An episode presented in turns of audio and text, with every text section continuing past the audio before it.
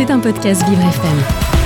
Ce samedi 19 novembre, sous un tonnerre d'applaudissements et des mains de Viola Davis, la cinéaste Eusanne Palsy a reçu un Oscar d'honneur récompensant l'ensemble de sa carrière. Elle devient ainsi la deuxième femme noire, après Cicely Tyson, à recevoir ce titre honorifique. Et si son succès est récompensé outre-Atlantique, en France, la cinéaste n'est que très peu connue.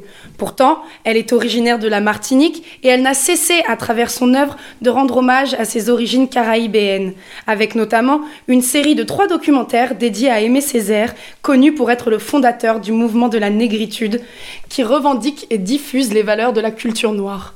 Dans ses films, elle met à l'honneur cette culture avec succès, gagnant en 1983 un César et un Lion à la Mostra de Venise grâce au film Rue Cazenègre, qui évoque la problématique de l'éducation chez les descendants d'esclaves à l'entre-deux-guerres. L'éducation chez les personnes de couleur est un sujet qu'elle traitera également d'un point de vue américain en évoquant le cas de Ruby Bridge dans un téléfilm. La première afro-américaine à intégrer une école pour blancs en 1960. Eugène Passy est donc une réalisatrice qui a à cœur la mise en scène de son héritage culturel. Et dans le film Siméon, elle met à l'honneur le groupe mythique de Zouk Kassav dans un conte rendant hommage au folklore antillais. Mais lorsqu'on voit le succès qu'elle rencontre aux États-Unis, on peut se demander pourquoi elle n'est que très peu connue dans l'Hexagone. Dans leur essai Noir n'est pas mon métier, 16 actrices dénoncent le sexisme et les discriminations ambiantes dans le cinéma français. Des actrices d'hier, comme Firmin Richard et France Zobda, et d'aujourd'hui, comme Aïssa Maïga ou encore Nadège Bossondiane, tirent le même bilan de leur carrière cinématographique.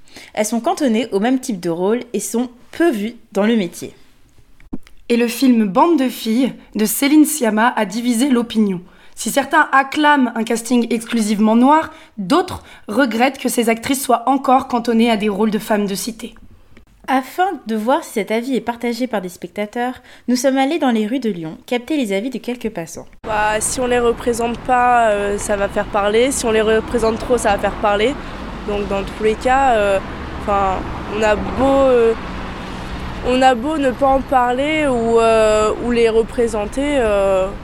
Ce que les personnes de couleur déplorent, c'est que ce soit toujours des rôles de personnes de cité. Êtes-vous d'accord avec cette vision? Non. Non, du tout. Enfin, ça. Comment dire? C'est, ça a beau être des personnes de cité, euh, c'est des personnes comme les autres, et puis il euh, y, y, a des personnes de cité qui sont très très bien, comme d'autres qui sont très. Enfin, pas bien du tout, mais euh, ça reste des femmes qui sont de couleur, et voilà.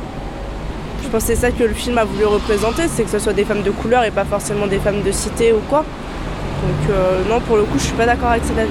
D'accord.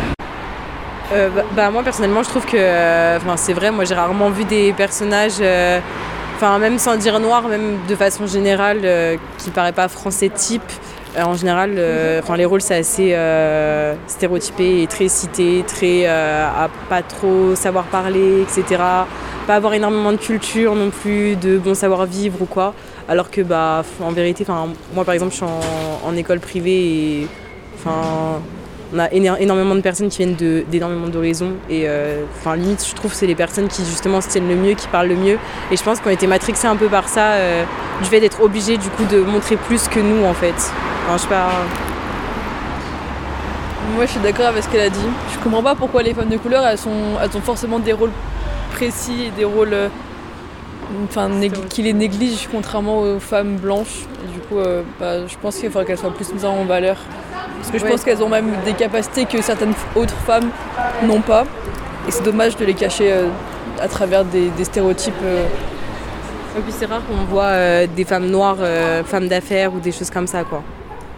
alors que, enfin, je pense, je sais pas, mais je pense qu'il y en a quand même beaucoup, quoi.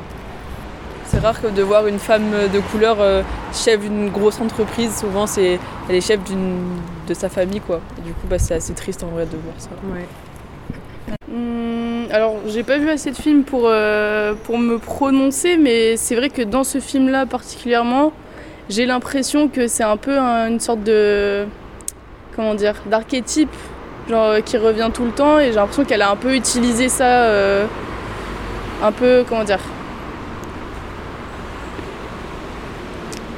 elle a, elle a pas trop nuancé son casting quoi. elle est allée droit, les pieds dans le plat quoi.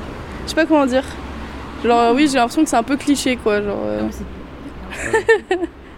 Voilà. Ouais, ouais, bah, je, je sais pas trop quoi dire, mais euh, en tout cas, euh, si c'est un peu forcé le fait de, du- enfin, de prendre un casting euh, racisé pour, euh, pour faire un truc sur la cité, bah, je sais pas, ouais, c'est, c'est très compliqué, mais en même temps, je sais pas comment ça se passe pour eux, pour euh, justement pour dire euh, est-ce qu'on doit prendre, enfin c'est.